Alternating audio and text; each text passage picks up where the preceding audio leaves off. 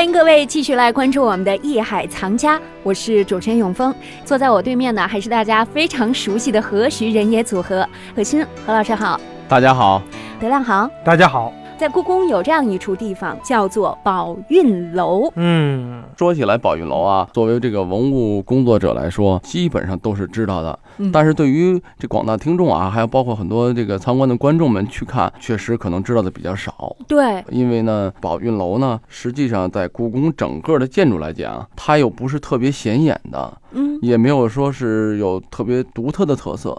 虽然说在故宫里面啊，当然太和殿、保和殿啊，什么中和殿、乾清宫啊、养心殿，这都是名声在外，确实在这里面也发生了很多很多的故事。可是呢，有一些很小的建筑啊，宝运楼啊，像什么武英殿呀、嗯，文华殿呀等等的这些，可能稍微偏一点的，不是主要的这些殿宇的，好像很多人就不太清楚。宝运楼啊，我其实也稍微查了一下哈，嗯它好像不是老建筑。故宫里面的建筑啊，咱们就说每处建筑实际都有它独特的故事，那这是一个很重要的一个问题。当年呢，御茶膳房啊等等，实际每个处东西都有它的功能，也都有它的意义。作为真正的老建筑，作为对文物的真正保护，我们希望整个建筑是再现历史，嗯还原历史。嗯那历史当年是干什么的？因为你看，包括咱们现在文物修复，修旧如旧，我们希望这个东西把当时的历史呈现给大家，不管是什么样的历史，对吧？对，我们希望原状恢复，实际是对故宫的最大的一种保护，就是让大家看到一个曾经辉煌的、当时明清文化文明的这么一个地方。嗯，对吧？但是呢，确实条件所限，不可能做到全部。但是我们在努力的去做，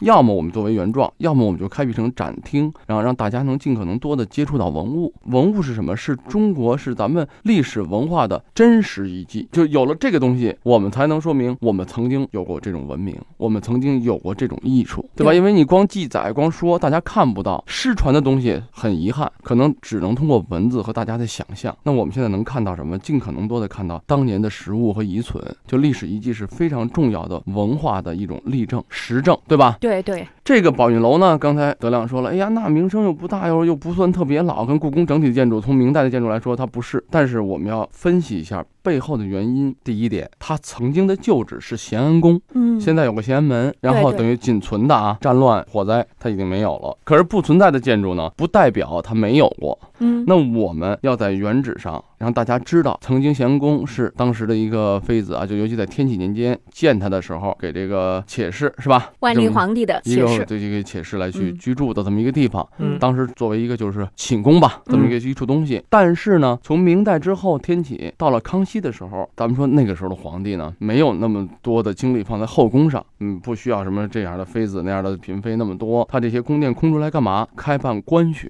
嗯实际上，他官学跟现在的国学的意义有点像，只不过它是宫廷化的，嗯，就是灌输了这种当时的这种所谓啊正统的儒家的，包括这种他当时的一种正统的统治观念的一种学术理论吧。嗯他要培养什么？这说白了，他就培养自己。是从小培养吗？对啊，从小嗯上学的时候我就给你灌输什么，不管是四书五经，不管是等等啊，就是他们所当时政治条件下认为的正统的学说，因为他要培养当时他清朝的官员嘛。嗯而且说句实在话，毕竟那个时候他有一个是满清啊，他的统治，对他希望在他本民族培养更多的优秀的这种能从政的，而不仅仅是汉族的，因为毕竟外族他总有是一个一种民族的文化，他希望他自己本民族更多的吸收这种优秀的文化，嗯最后来去统治这个江山更牢固吧。哎，开办官学的地方，从历史上来讲，从一个后宫到了一种学习的地方。嗯啊，办学了，这种意义，首先证明什么？在清朝，至少在这个康熙、乾隆年间啊，他的这种政治的理念，实际上已经超过明朝的一种。咱们都可以想象啊，嗯是学习重要，还是说养几个妃子重要，对吗？嗯养几个妃子，不是那个学习中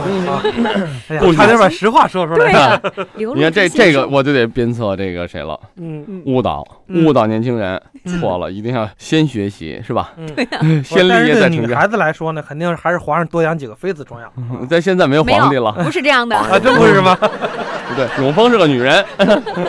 呃，这是一个问题啊。咱们说还原它历史的曾经的，因为它曾经是咸宫，嗯有它的历史，对吗？还有一个问题，刚才德亮也说了，那以前都是库房什么的，那现在宝运楼，咱们大家在想这三个字，宝运楼，我在这儿呢还要提一点啊，嗯可能有朋友会和宝月楼混淆了。就是那个给香妃盖的那个，就是那个。但但是这这这这等等啊，咱们现在大家在这么聊，嗯实际上如果从历史史书记载，确实有宝月楼，嗯，可是宝月楼不在故宫啊，这是第一点要澄清的，因为它是在中南海那边。第二点，宝月楼实际上这是大家附会，因为时间有点近，但它实际是跟给这个香妃啊，历史上是容妃嘛，应该是嗯没有太大的关系。因为盖这个楼之前，等于已经盖了，当时他是因为打仗嘛，之前他就已经就是开始就营造这个宝月楼啊，嗯跟这个香妃只是后来因为香妃去住过，或者是怎么样，他他并没有实际上说为他嗯。先盖的它，最后才有香妃，而不是先为了香妃而去盖啊。啊。啊。时间上这是一个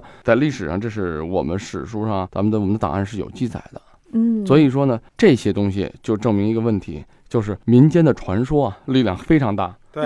往往掩盖了历史的真相。但是我们这个档节目，我就希望啊，大家在娱乐的时候，但是也要知道一些真正的历史的这个真实的一种还原它的面目。嗯而不简简单单的是看完这电视剧，那这个小燕子怎么着？就那时候就在什么漱芳斋啊、书房斋啊等等。实际上，漱芳斋很多东西借用了所谓当时咱们说以前的咱们老祖宗的文化啊，嗯但是呢，有些东西是误导。当然说了，你作为看戏，我们不去苛求它。嗯，但是，作为咱们要了解知识，那那就要严谨。对，对，嗯，所以说呢，宝月楼跟宝运楼呢，第一地点不一样，嗯，位置也完全不一样，功能意义全都不一样啊。所以大家知道名字也不一样，啊，对，名字是也不一样。月亮的月，对另外一个是蕴蕴蕴含含的蕴，对对对，咱们又回到说这个宝运楼啊，嗯哎，宝运楼，大家一听啊，从字面上来讲，宝运楼，嗯那嗯蕴藏嘛，对，那反过来蕴藏宝贝，宝贝被蕴藏的地方，它的建造之初就是为了存放文物。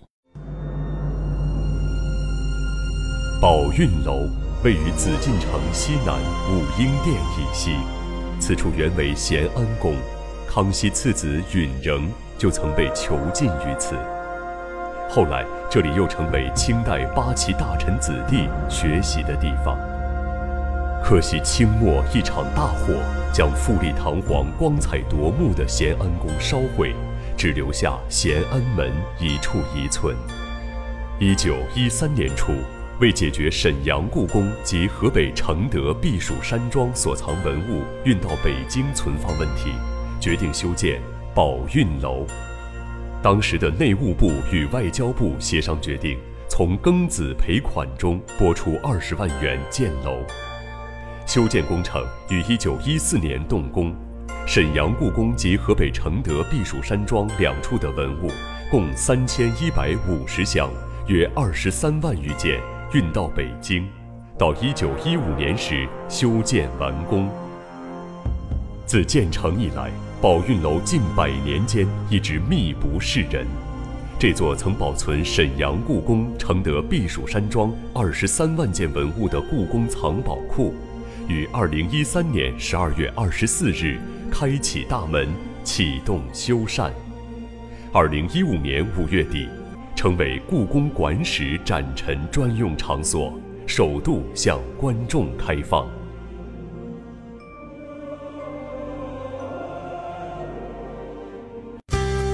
您正在收听的是《艺海藏家》。宝运楼和宝月楼，一座是西洋风格，另一座是回族风格。它们的名字仅一字之差，一处是用来收藏稀世珍宝，而另外一处呢是用来居住的。他们也都经历了世事沧桑。到底宝运楼建成之后经历了哪些事件？这里发生了什么故事呢？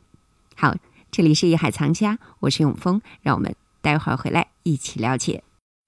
本内容由喜马拉雅独家呈现。